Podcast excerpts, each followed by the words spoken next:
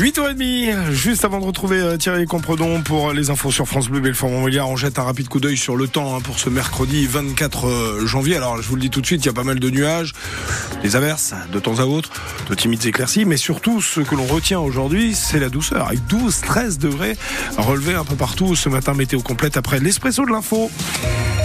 L'actualité en 3 minutes, Thierry Compredon et notre dossier ce matin était consacré au plan anti-chute euh, dont sont souvent victimes les personnes âgées. Oui, en Bourgogne-Franche-Comté, ces chutes à domicile ou dans les EHPAD provoquent chaque année environ 500 décès et 8000 hospitalisations. Alors pour tenter d'apporter des solutions à ce problème, les acteurs de la santé de la région ont présenté cette semaine toute une série de mesures. Le docteur Agnès Mellier, conseillère médicale à la direction de l'autonomie de l'agence régionale de santé.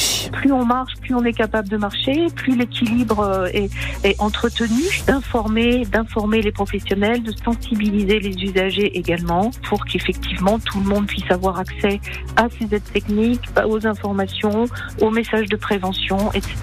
On vous en parlait hier, l'hôpital Nord-Franche-Comté est au bord de la rupture. Le service des urgences est tellement débordé qu'une équipe de la réserve nationale a été appelée en renfort. Trois médecins, dix infirmiers et dix aides-soignants qui sont arrivés aujourd'hui à qui vont rester une semaine. L'une des explications à cet engorgement est l'afflux de personnes âgées qui nécessitent souvent une hospitalisation.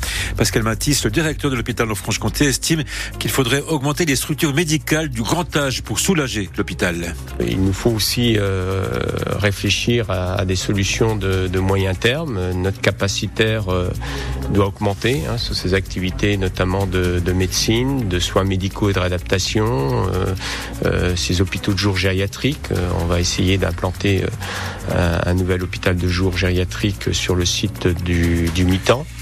La mobilisation des agriculteurs se poursuit partout en France. Et elle va même s'amplifier, ont prévenu les syndicats agricoles en Haute-Saône.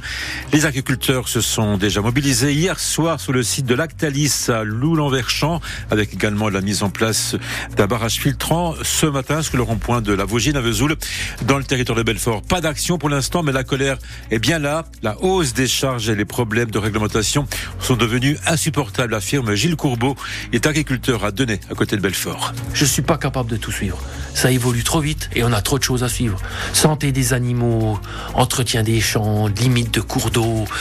Qu'est-ce que j'ai encore comme papier à faire? Est-ce que j'ai un mail à envoyer? Est-ce que c'est affreux? Et ça vous pourrit la tête. En ce mois de janvier, vous êtes nombreux à participer au mois sans alcool. Et selon un sondage IFOP réalisé en décembre dernier, un tiers des Français envisageaient de participer à ce Dry January. Pas question pour autant de ne boire que de l'eau.